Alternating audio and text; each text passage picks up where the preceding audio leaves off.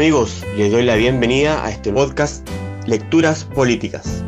Acá leeremos y discutiremos diferentes libros importantes en la historia del pensamiento político liberal.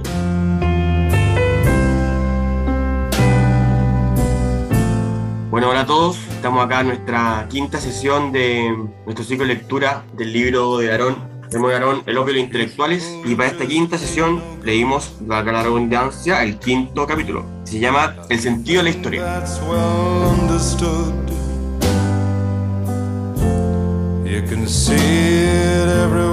Y eh, acá estamos con Pablo. Hola Pablo. Hola equipo, ¿cómo están? Antonia. Hola Fernando, hola equipo. Jorge. Hola Fernando, hola equipo, ¿cómo están? Eugenio. Equipo, ¿cómo están? Saludos. Y Juan. Hola Fernando, hola equipo. Hola a todos y vamos a hablar de lo que escribió acá Aarón.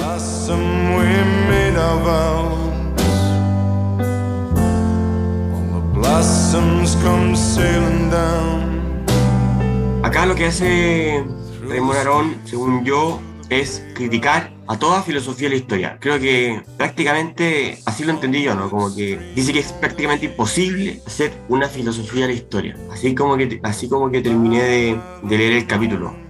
Parte introduciendo eh, un poco recapitulando lo que él decía de los hombres de la, de la iglesia y la fe. Lo de la iglesia, para que recordemos, los de la iglesia son los que creen en algo y expanden esa creencia a todo, a todo ámbito de cosas en la vida, ya sea si uno es comunista, entonces tiene que escuchar música comunista, tiene que comer comida comunista, tiene que hacer todo como comunista. Y el hombre de la fe sería, por ejemplo, usted, porque yo no tengo una nítida esa diferenciación, pero el comunista sería un poco más escéptico, creo yo, más libre, como que aplicaría el comunismo a, a la política y el resto de las cosas se las tomaría más livianamente. Pero es ortodoxo. ¿No es cierto? Claro, no, es que yo ahí, eh, eh, ahí yo fíjate que yo eh, haría un matiz en, relación a que, a, que, a que tanto el hombre de fe como el hombre de iglesia pueden ser tan pragmáticos o tan absolutistas, digo, o, o tan extremos al llevarlo, sino que sino que yo la diferencia lo veo más a, por ejemplo, al tipo que es un hombre de partido y a un hombre que, eh, que lo lleva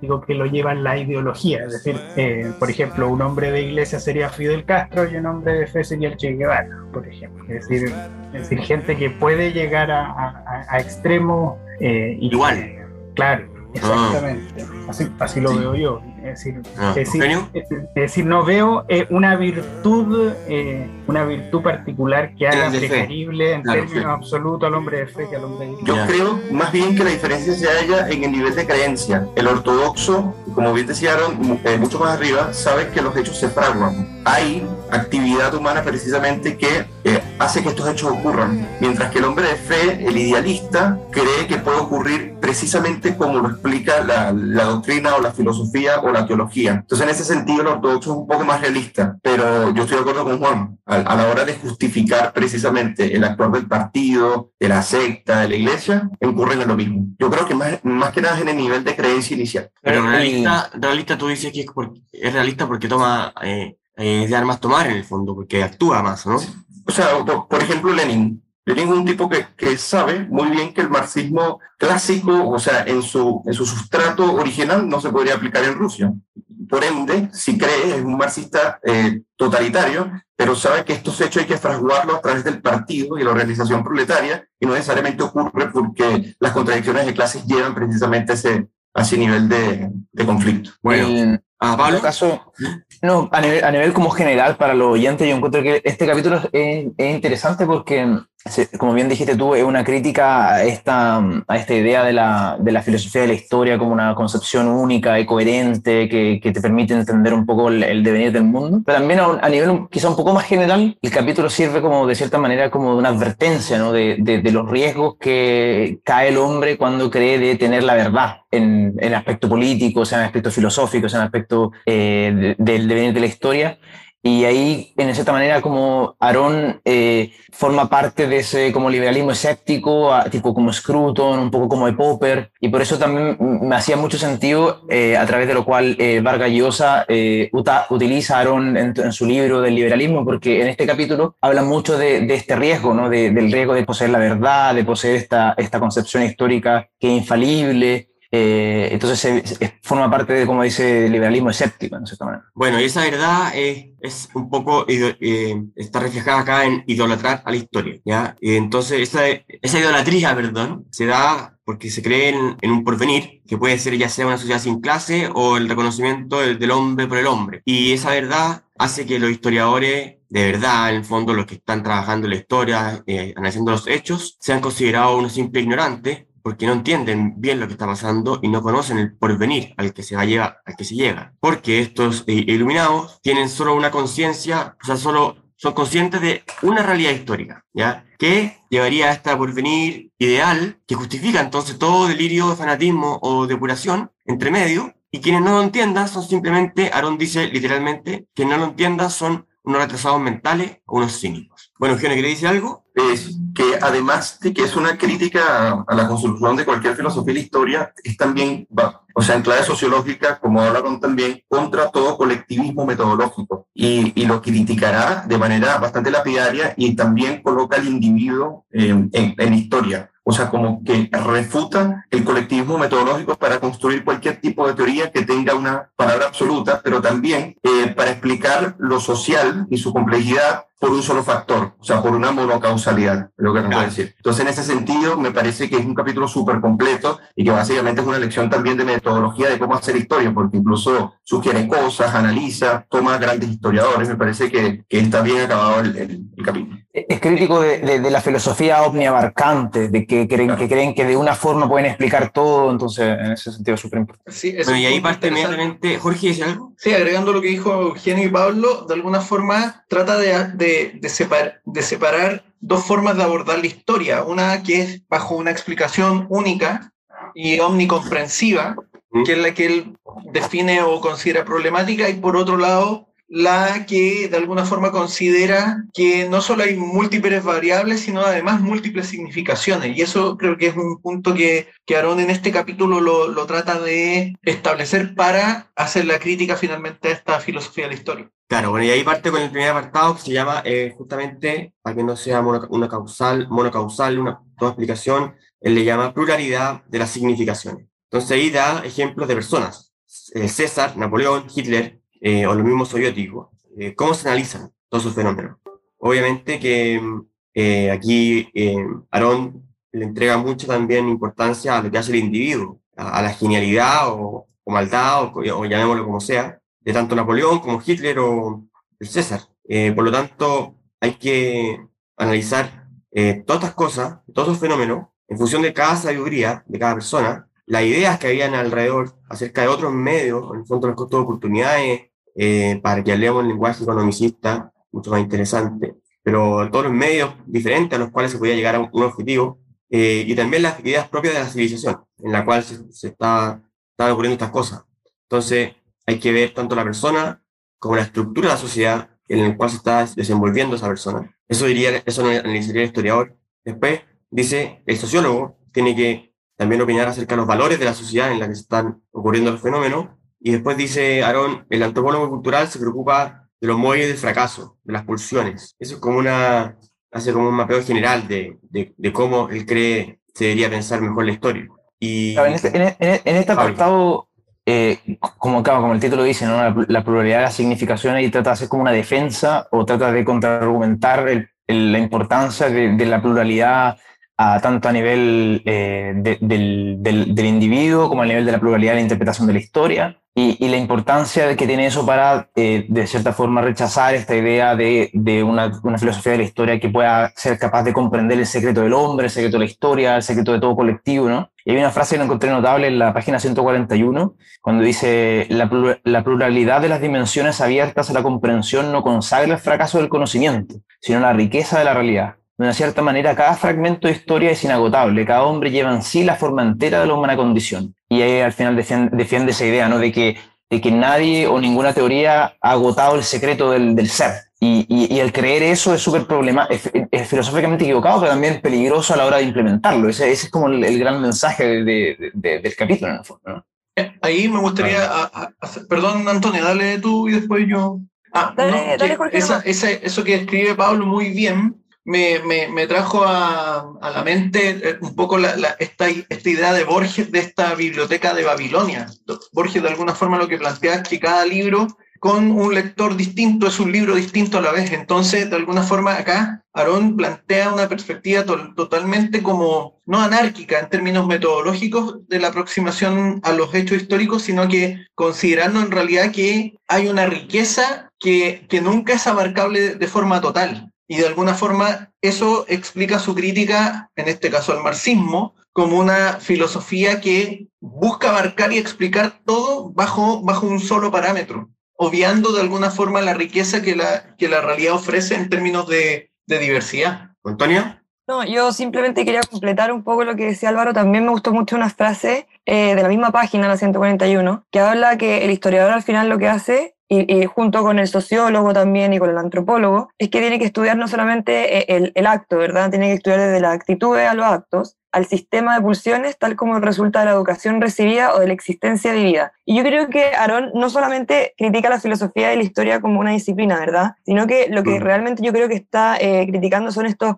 estos relatos históricos impuestos eh, propio, propiamente de los colectivismos del siglo XX, ¿verdad? Que en el fondo establecen estas categorías eh, en ese momento contemporánea para estudiar el pasado. Y eso yo creo que es el gran pecado de estas nuevas filosofías de la historia al final, porque no entran en un diálogo con el hombre del pasado, que eso es la importancia del estudio de la historia en el fondo, es establecer este diálogo con un humano o con un hombre que al final, como dijo la, frase que, que citó Pablo, ¿verdad? Lleva en sí la forma entera de la humanidad, de la humana condición, que al final es un hombre exactamente igual a, mí, pero que al final tiene categorías, tiene pulsiones y tiene comprensiones distintas de su realidad. Y eso yo creo que es la clave del historiador, que es ir a, ir a conocer ese tipo de categoría. Por eso en el fondo se dice que se tiene que establecer un diálogo, que es lo que no hacen los relatos de la filosofía del el siglo XX, ¿verdad? Que es como que establecen sus categorías y tratan de comprender la historia todo en base a esas categorías. Cuando decían, no sé, pues, en la Media que, que el siervo estaba oprimido, cuando, no sé... Era otras razones. Otra... Claro, no tiene que ahí entrar a, explicar, eh, era la dignidad humana entendida como hoy en día, era la libertad comprendida como hoy en día. Entonces, eso es en fondo el trabajo del verdadero historiador. Y eso yo creo que también es lo que no se hace hoy en día y lo que en el fondo eh, eh, es lo que critica este autor, ¿verdad? Dice incluso, como lo que tú dijiste, lo del, del siervo oprimido por la, la media, dice la homogeneidad de los hechos desde siglos, que eso vendría siendo como una cierta homogeneidad, cuestiones que se van repitiendo, eh, no excluye que hayan diferencias completamente eh, importantes. Tiene una frase así, yo la tengo parafraseada, pero no, no sé cómo era la, literal. Pero claro. Y de ahí, bueno, pasa al, apartado donde dice sobre las unidades históricas. Y acá empieza em, eh, a criticar primero a Melio Ponti, porque este marxista diría literalmente que la historia no es una totalidad de hechos justapuestos, sino que es una totalidad en el instante. Entonces, Aarón dice, eh, esto es una ignorancia absoluta porque las sociedades se mueven con miles de movimientos interdependientes que se van juxtaponiendo uno y otro eh, y nunca reflejan una gran totalidad. Está todo interconectado. Claro. De cierta manera, el, lo, lo, interesante del capítulo, por eso se, conversa mucho con, con, otros pensadores liberales, ¿no? Porque primero hace una, una crítica a, a, esta teoría omniabarcante, esta, este, esta forma de creer que, que, se puede desvelar el secreto de la humanidad a través de la, una filosofía de la historia. Usa el argumento de la pluralidad, la pluralidad de historia, la pluralidad del ser, la pluralidad del de, acontecimiento, que, una, que conversa mucho como con la idea de, de Berlín, ¿no? De, de, del por qué es importante la, la pluralidad de, de, como de proyectos de vida que son inconmensurables entre sí. Entonces, la primera parte del capítulo habla mucho con, ese liberalismo de Berlín y la segunda parte habla mucho con el liberalismo de Hayek con respecto a los fenómenos complejos, ¿no? porque aquí hace, hace una defensa de, de, de que los eventos históricos son mucho más complejos de lo que se creen,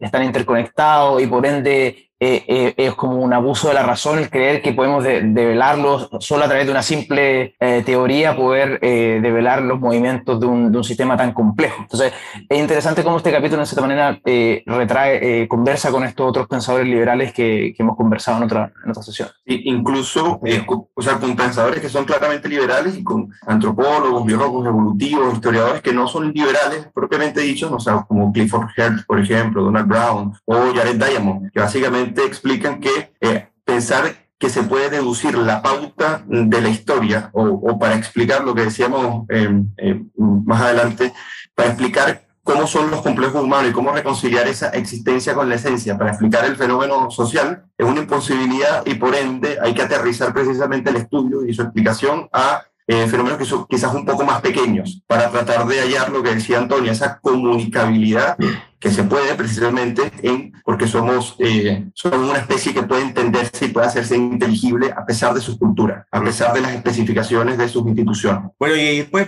es, eh, especifica un poco las diferentes dimensiones de la vida y dice que la, la económica eh, tiene una especie de prioridad, eh, lograr comer y mantenerse vivo.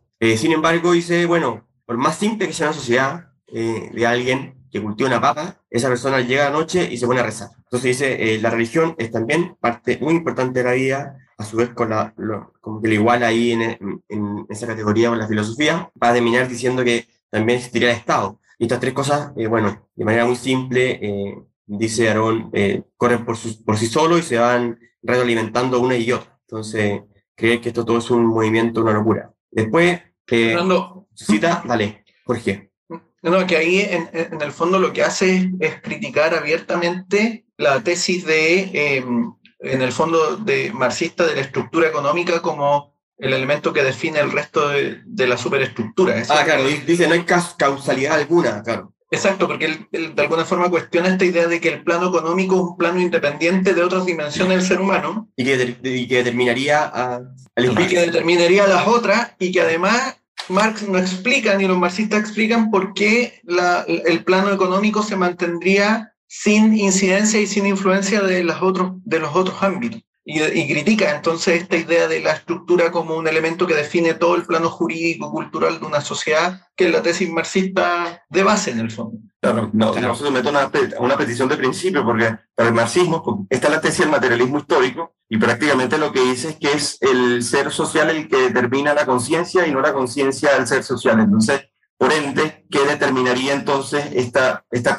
esta, esta sociedad para que luego determine el ser? Y yo creo que Aaron va precisamente a ese punto. O sea, si el individuo no tiene papel en la historia para abstraerse y determinarse a sí mismo en el uso de su libertad, entonces, eh, ¿cómo puede hacerlo el propio marxista o cómo, en cierto sentido, evoluciona la historia a partir solamente de un sustrato, en este caso sería el material, y por qué otros no serían posibles? Es lo que dice Jorge, por ejemplo, cómo influencias culturales, eh, valóricas, de intercambio, eh, son tan, tan fuertes o tan rigurosas precisamente para explicar el contexto social y no solamente eh, lo material. Bueno, y después dice, ojo, no estoy criticando también un poco lo que decía Antonia, no está criticando como la manera de pensar, o sea, que los historiadores piensen nomás, pero dice, por ejemplo, dice Max Scheller, sugiere una especie de, primacía de la, sangre en, en, la historia, porque claro, las personas se relacionaban por sangre, luego se empezaron a ser más ricas, eh, y empezó a, a, existir la ambición y se empezaron a unir por la fuerza, empezaron a tener imperios, para finalmente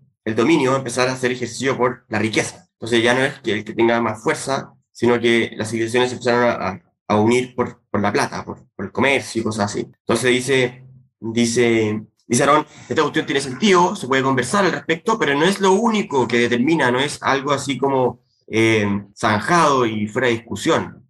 No existe eso. Dice, son ejercicios útiles, pero como ese pueden haber miles, miles de otros. Ese es un poco lo, lo, que dice. Y de ahí especifica tres unidades históricas, que son las que va a tratar en función de dos historiadores, que la independencia, la coherencia y la originalidad de toda civilización. Empieza a conversar con Spengler, la cadencia de Occidente. Y dice, para Spengler, estas tres cuestiones tendrían una, una solución. ¿Por qué? Porque para Spengler, la unidad histórica, la cultura, la civilización, sería un organismo. Un organismo que se desarrolla según su ley propia, una planta, y tiene un fin eh, claro eh, encerrado en sí mismo, que es la planta, que es incapaz de recibir como influencias exteriores. Y, dice, bueno, dice Aarón, es una locura, es simplemente una mala metafísica. Eh, la, las sociedades no son independientes, no son coherentes y no son completamente originales. Y luego eh, conversa con Toynbee, un discípulo de Spengler, inglés,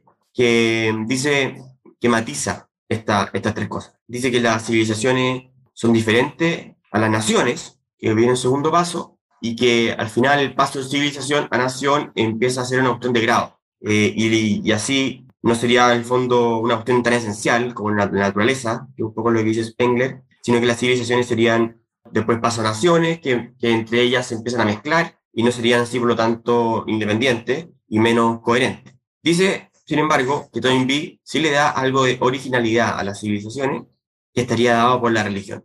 Eh, Aarón pone en duda esto porque dice, bueno, ¿qué, qué diferencia las, el cristianismo oriental del cristianismo occidental? Entonces dice, bueno, ahí la originalidad se pierde. Muere todo. En el fondo, ahí lo que está haciendo está tratando de criticar también otras formas de, de filosofar, de, de, hacer filosofía de la historia, que, que son como esta, esta idea de tratar de poder explicar eh, el todo a, a, partir de, cierto, de cierta como estructura filosófica. Eh, y ahí, cuando ahí, claro, al final termina esta sección diciendo si la historia que traza guarda finalmente una cierta estructura es porque el filósofo ha sustituido poco a poco al historiador y porque la dialéctica de los imperios y de la iglesia, ciudad de reste, ciudad de Dios, orienta y organiza el relato. Claro, entonces ahí dice, bueno, el problema es cuando, cuando se tienden a generar esta, esta filosofía de la historia, entonces se cree que se puede explicar estos elementos de forma tan, tan simples cuando en realidad son mucho más complicados, el, el, el, el, el, campo económico se mezcla con el campo cultural, el campo religioso, mm. eh, y, y, y, están todos conversando entre ellos eh, en una forma multicausal, más que lineal o como, como lo cree el marxismo o, o, las filosofías que creen poder explicar todo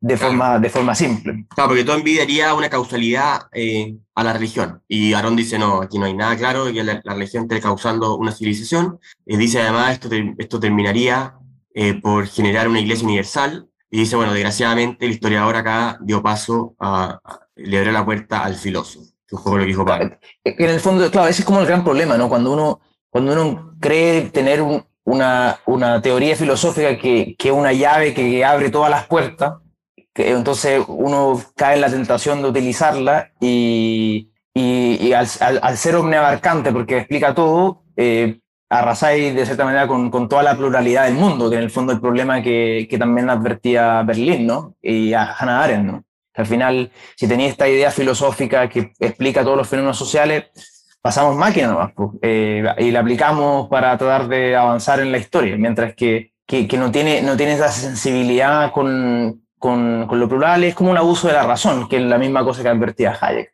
Claro. Hay un concepto ahí, además, que Aaron plantea, que a mí me parece que es relevante que lo plantee, porque de alguna forma es un concepto que en las relaciones internacionales va a ser muy importante luego, que es el concepto de interdependencia.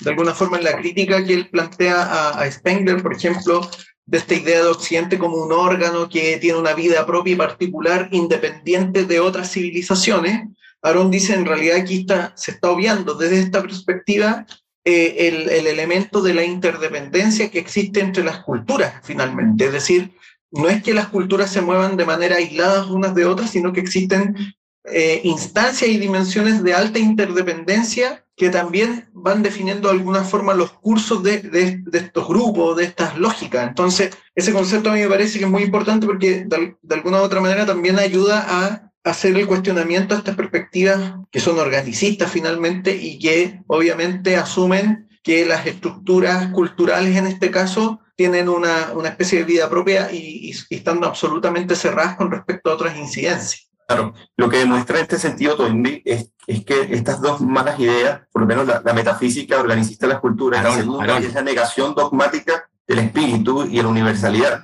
son, que es la postulado de, de Spengler, no se explicaría. Entonces, ahí donde dice, por ejemplo, uno no puede explicar, no sé, el devenir de, de, de varias naciones o, o, el devenir de, de, una, de una nación, en este caso, disculpa, como Francia, sin tomar en cuenta eh, su entorno y cómo este entorno influye precisamente para dar eh, ese elemento significativo y singular a Francia, pero no significa que sea incomunicable como postulaba Spengler, que era muchísimo más eh, radical en este planteamiento. Entonces dirá un poco más adelante que que, que lo que son las civilizaciones es más que una juxtaposición y menos que una totalidad. Entonces, por ende, se mantiene en esa interdependencia que luego llamará una armonía, prácticamente. Bueno, y de ahí pasa, bueno, en el fondo dice, eh, la filosofía de la historia al final es una teología. Está enojado, está enojado. Eh, y de ahí pasa a, al, al 3 y dice sobre el fin de la historia. Y acá dice, bueno, la economía implica que las personas, o sea, la ciencia económica un poco es lo que hace que las personas se preocupen de, de comer y vivir eh, pero sin embargo necesitan ordenarse para comer y vivir, y eso es la política, y por lo tanto son eh, cuestiones que no se pueden separar. Eh, bienvenida a la economía política un poco. Y dice, la filosofía política ha puesto de moda dos cosas, el dominio de, los hombres sobre la naturaleza y la reconciliación de los hombres entre sí. Em, yo no sé a qué se refiere mucho, pero el dominio del hombre sobre la naturaleza no sé si se refiere como un poco a la ciencia, Francis Bacon, dominio, omnipotencia, técnica, y la reconciliación, un poco el reconocimiento, esta cuestión hegeliana de reconocerse en el otro. Ustedes me corrigen. Pero dice, Aarón, la sociedad en verdad mucho más compleja, nuevamente, que se basa en religiones, costumbres, historias que se transmiten a través de la familia. Eh, familia, que por lo demás dice, es completamente diversa, no está fija, depende, depende de cada sociedad que, que ellos entienden por familia, lo que, bueno, es liberal. Aquí lo, tiene una lectura liberal, igual cuando habla de, de la economía como importante. Y de ahí pasa a decir, bueno, ¿qué ocurre con todo esto en función del gran y esperado estado privilegiado? Y se, y se pone, a, y aquí Aarón empieza como a disvariar sobre el estado privilegiado y dice que es algo así como imposible de, dice que es, una, que es un rollo inentendible y, y, y, al cual nunca se va a llegar. Así lo entendí yo, ¿no? Porque dice que los deseos humanos, por más que el crecimiento económico siga avanzando, y la redistribución y la, de la riqueza siga, los deseos siempre van a seguir, eh, son inagotables. El problema de la desigualdad, dice, va a ser imposible de solucionar porque, porque, bueno, porque somos naturalmente diferentes. Entonces es imposible llegar a ese estado privilegiado donde todos somos felices. Porque además siempre habrá, habrá lujo que no se podrán explicar eh, y ese lujo va a impedir ese estado de reconocimiento mutuo. Cualquier desigualdad eh, va a impedir también ese reconocimiento mutuo y empieza como a, a buscar todo argumento de una manera extraña, aquí yo encuentro que escribe muy raro, porque empieza a tomar la voz del, del marxista, después se cambia la de él, y, y yo no me, yo me perdí ahí. Pero bueno, un poco eso lo, lo que hace, ¿no? Eugenio. Sí, lo que pasa es que básicamente este estado privilegiado sería la forma de organización política mm. más perfecta que podría explicar la solución de, de, del problema humano. Básicamente por eso que eh, entonces, este CENIT, básicamente civilizatorio, se explicaría precisamente, posiblemente por, por el Estado-Nación, pero lo que diría Raymond un poco más adelante y que me gustó es que dice, bueno, si, si se considera este Estado privilegiado de esa manera, que marcaría el fin de la aventura económica, debería estar despojado de todos los rasgos culturales. O sea, básicamente no debería haber ninguna especificación cultural, sino que debe ser algo muy neutral. Y lo que uno puede eh, acá o, reflexionar es que precisamente el Estado-Nación, así concebido, es un fruto de Occidente, total, que otras, eh, otras latitudes terminan copiando. Entonces, él no profundiza un poco allí, pero lo que trata de decir es que ni siquiera esta forma de organización política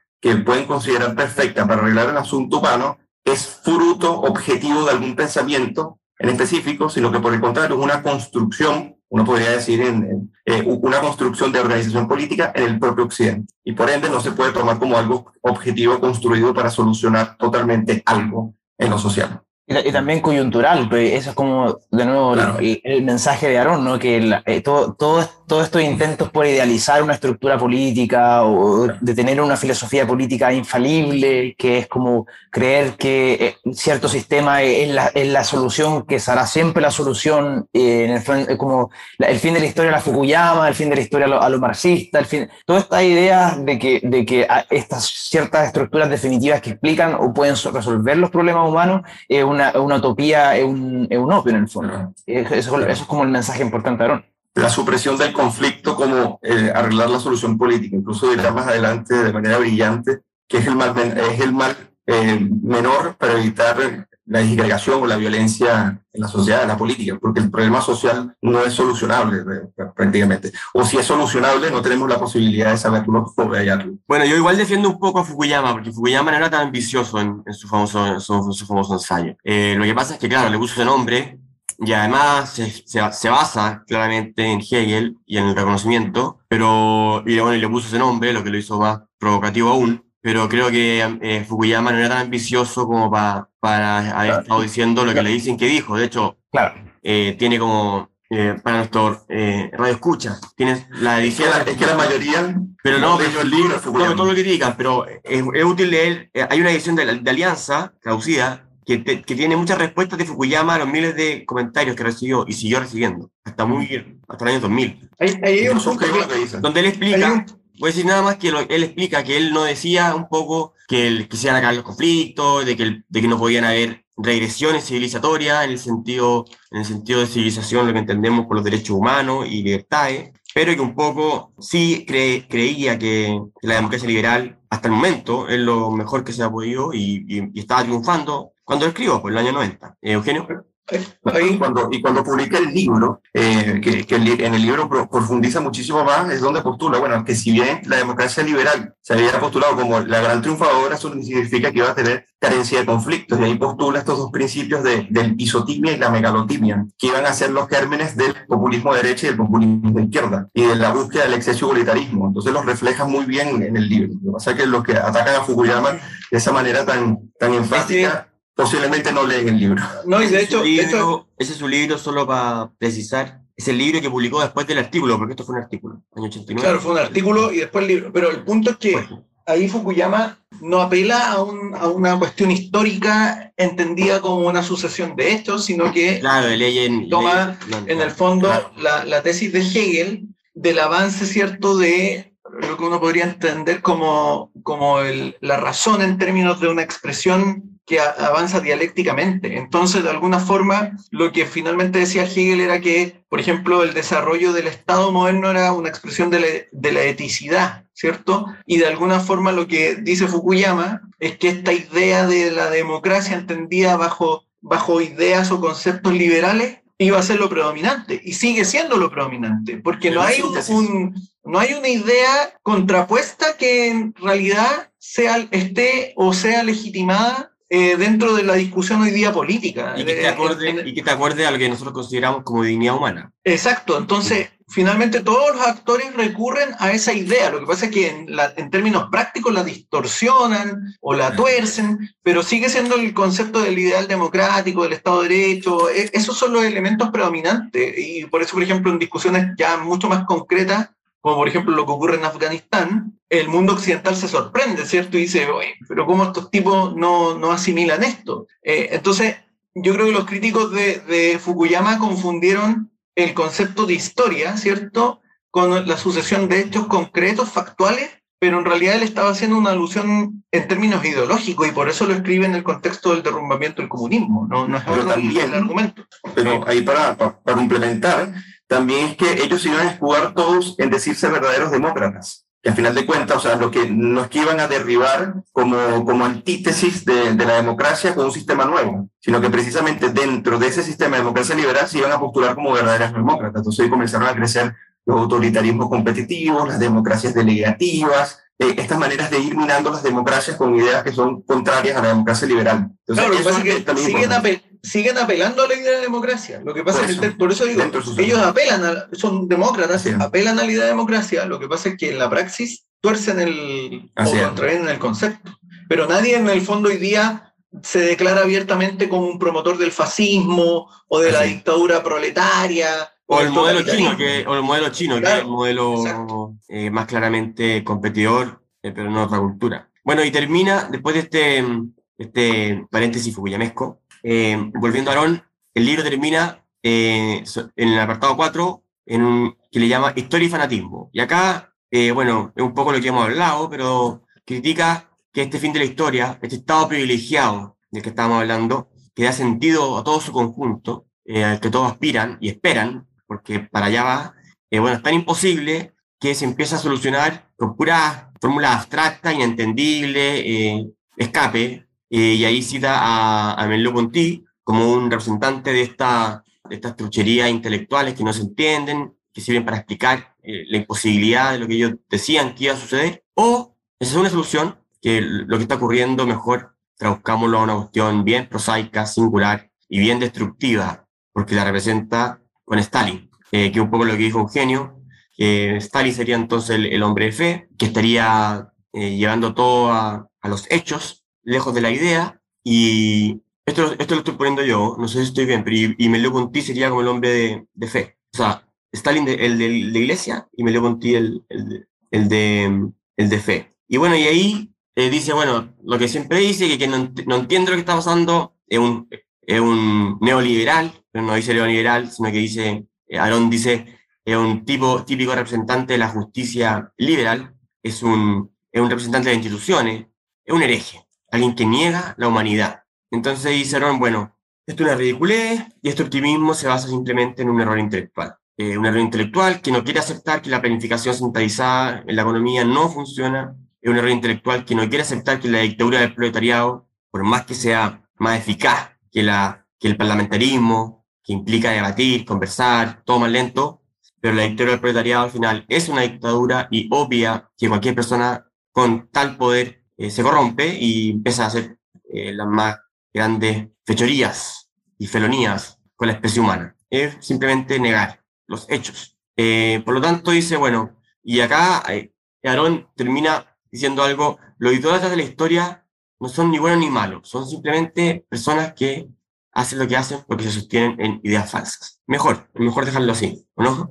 sí, como las ideas tienen consecuencias. Oye, antes de, de, ir cerrando, mm. eh, yo quería también tomar en cuenta, como tú dijiste en algún momento, el, el tema de la prioridad con respecto a la economía que, que tomaron acá. básicamente, a pesar de que no podemos llegar a conclusiones absolutas, hay un hecho muy relevante, que es que las necesidades son infinitas y los recursos son escasos. Y a través de la historia, como hemos solucionado el problema de la pobreza, el problema de, de, de, cómo comienzan a ser las, las, las, eh, sociedades prósperas, precisamente es porque han aprendido a reflexionar con base a esos dos elementos que son sustanciales. Yo lo vi mucho en el texto, básicamente la importancia que le dio Aaron al, al, a nivel de los medios. Incluso arriba, casi empezando el capítulo, lo dice muy bien. El problema es determinar un fin o un objetivo con respecto a una filosofía, no tomando en cuenta cuál es la relación con los fines y medios, precisamente donde entra la economía. Claro, bueno, y termina diciendo esta idea, la historia, es un, es un delirio que intenta superar las civilizaciones, es decir, que todos vivan en una sola sociedad, los regímenes, eh, que esa sociedad esté ordenada con el gran proyecto de humanidad que estas personas se plantean y, y, y los valores, las actividades en mi traducción.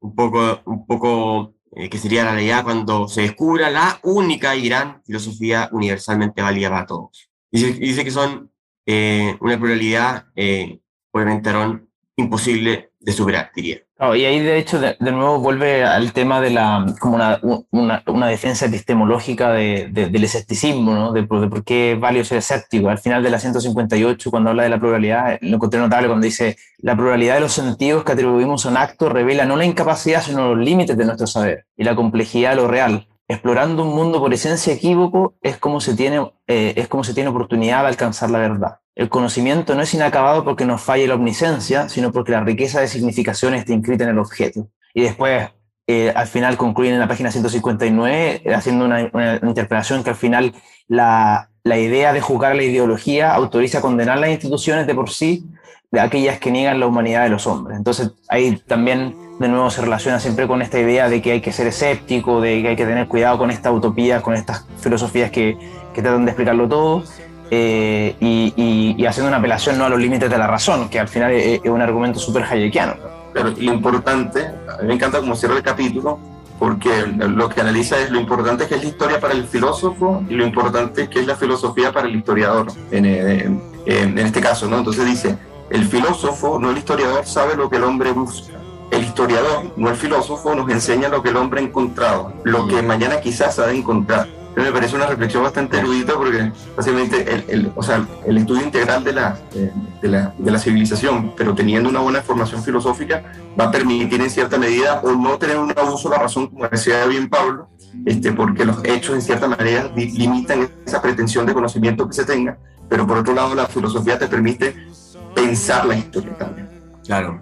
Gustavo Arón. Bueno, estamos entonces... Lo interesante es que... Ah, que generalmente se, se, se, tratan de separar, por ejemplo, a pensadores como Aaron y Hayek, cuando en realidad cuando en realidad tienen, tienen argumentos súper parecidos en contra de la utopía al final.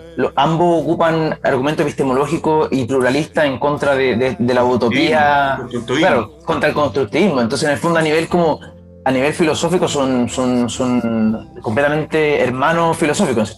Mm. Incluso esa base histórico-compositiva que tiene Hayek en su metodología, yo la vi muy clara en este capítulo de Aaron. Mm. no veo grandes diferencias allí. O sea, eso los conecta incluso epistemológicamente, como decía Pablo, aún más. Bueno, eh, y terminamos entonces. Para la próxima sesión leeremos el capítulo 6, más un, un breve final sobre el dominio de la historia. Cierre, cierre de, de parte, de la segunda parte del libro. Así que bueno, gracias a todos y estamos. Nos vemos la próxima semana. Cuídate. Chao, que estén muy bien.